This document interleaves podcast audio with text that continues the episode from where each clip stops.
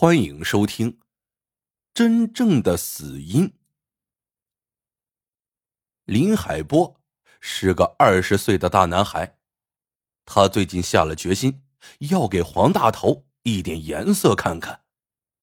黄大头是村里的第一大恶人，三十来岁，仗着村里成年男人都外出打工了，自己又有一股子蛮力气。成天欺男霸女，坏事做尽。最近，黄大头瞄上了林海波的女友小琴，开始对小琴动手动脚。林海波想，若任其发展，后果不堪设想。可林海波瘦瘦弱弱的，应聘根本不是黄大头的对手。经过反复思考，他决计。在一座小木桥上做手脚，黄大头住在村西头，从村里回家必须得经过这座小木桥。这天傍晚，黄大头拎着两斤肉进了小琴家，一看到水灵灵的小琴，黄大头的眼睛都直了，肉麻的说：“妹子，你也真漂亮，今儿个晚饭我就在你家吃了。”小琴的爸妈全在外地打工，家中只有他和年迈的奶奶。此刻见黄大头来了，两人吓得是瑟瑟发抖，可又无计可施，只好接过肉下起厨来，心里盼望黄大头吃过晚饭后能早点离开。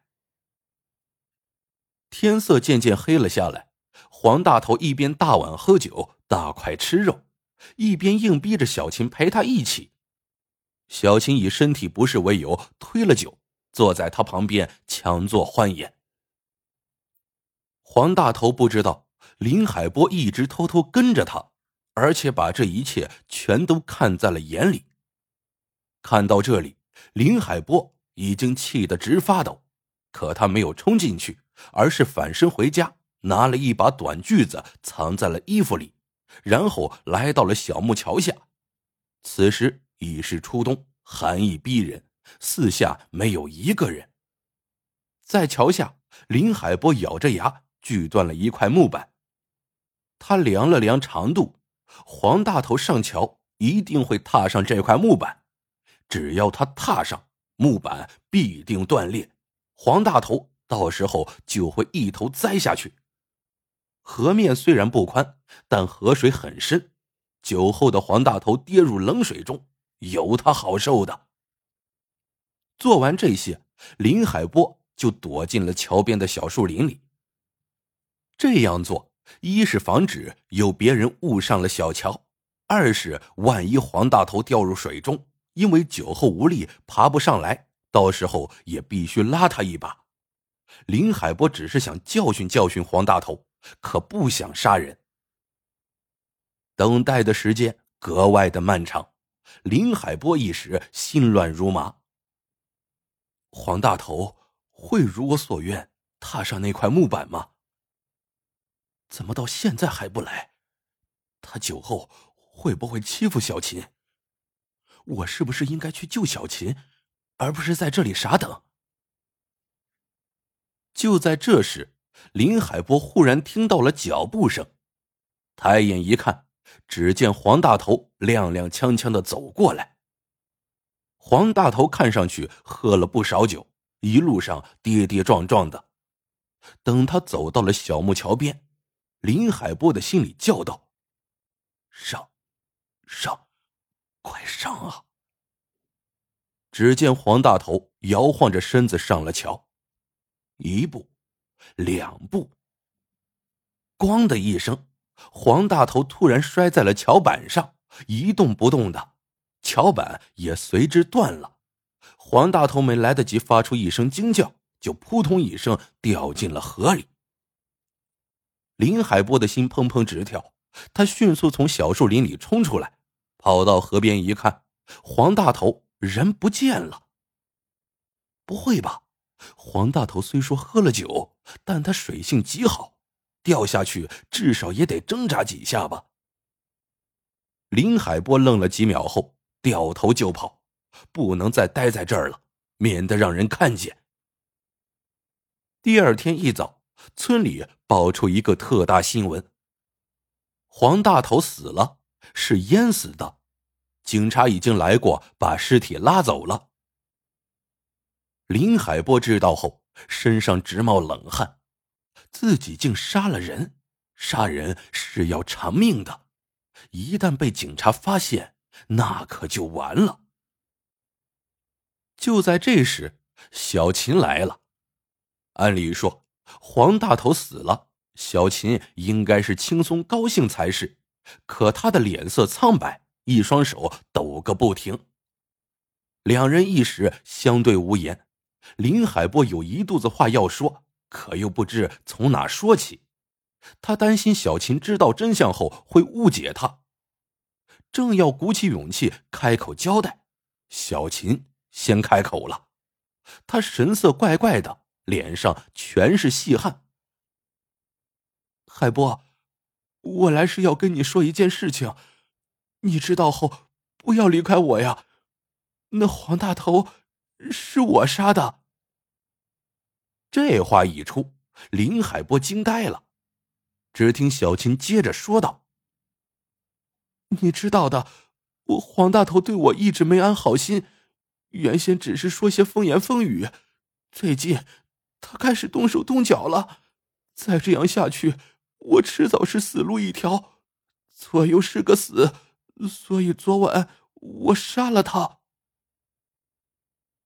林海波结结巴巴的问道：“你杀他？你你是怎么杀他的？”小琴恨恨的说：“我早就准备了好多安眠药，想找机会要他。昨晚他到我家喝酒，我趁他不注意，把药放进了酒里。”我算过，那些药不会毒死他。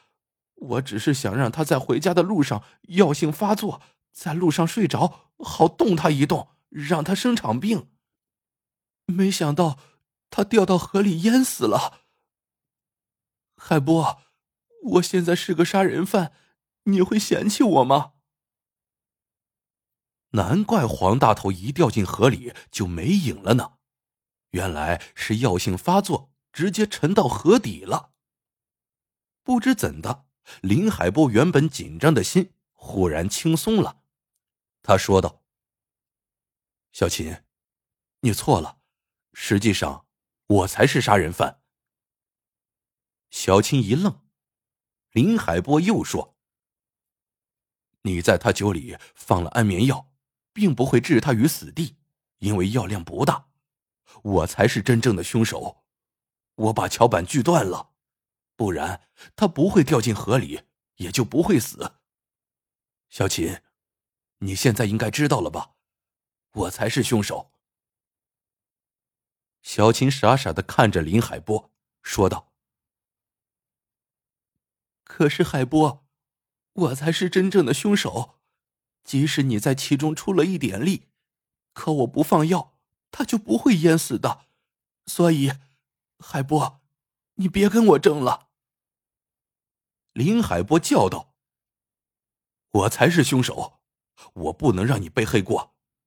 小琴，咱们说好了，如果警察找来，就让我承担罪责。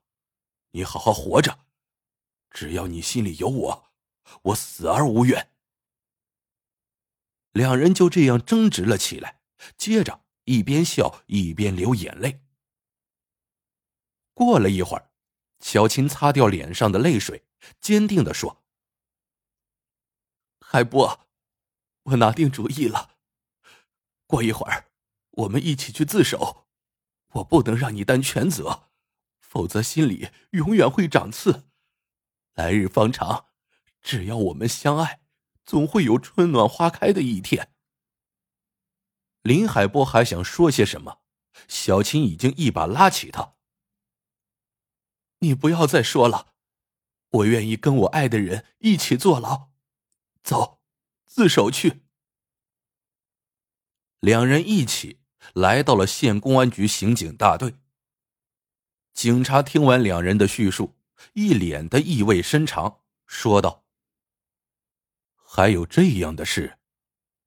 实际上，法医解剖尸体后，我们已经查出死者胃中有残留的安眠药。现场勘查时，也发现了小木桥的木板有被钢锯锯断的痕迹。但是，警察说到这里，停了一会儿，又问道：“你们还隐瞒了什么吗？”小琴和林海波对视一眼，一起摇头。警察见状，说道：“尸检时，我们还发现死者胃中有大量的毒鼠强，这才是他真正的死因。你们确定没用毒鼠强谋害死者吗？”林海波和小琴听了，大吃一惊，又一起摇头。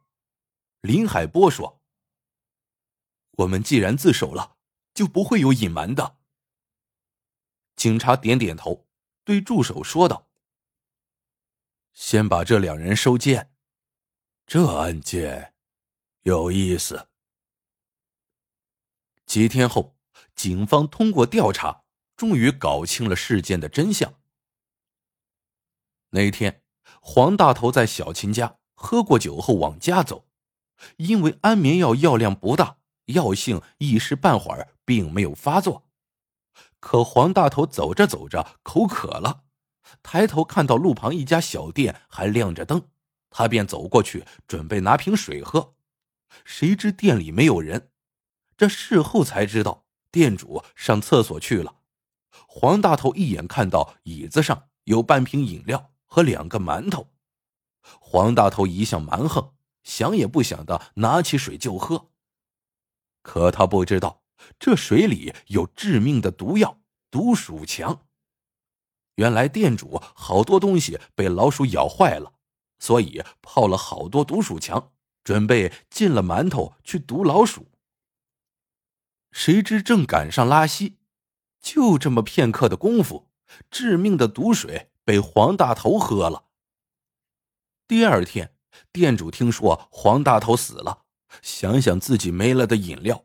就猜到是因为毒鼠强被黄大头喝了，可他哪敢声张呀？想不到没过几天，警察还是找上门了。警方通过尸检得知，黄大头跌下桥前，毒鼠强的毒性已经发作，且足以致命。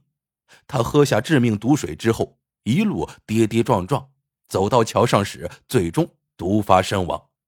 这时。恰巧倒在事先被锯断的桥板上，随后掉进了河里。最后，警方认为，店主虽毒死了黄大头，但一切并非他有意而为。小琴和林海波虽有捉弄黄大头的动机和行为，但那些并非是导致黄大头身亡的最直接的原因。不过，三人该承担的法律责任。是免不了的，而黄大头之死，则叫做多行不义必自毙。好了，这个故事到这里就结束了。喜欢的朋友们，记得点赞、评论、收藏，感谢您的收听，我们下个故事见。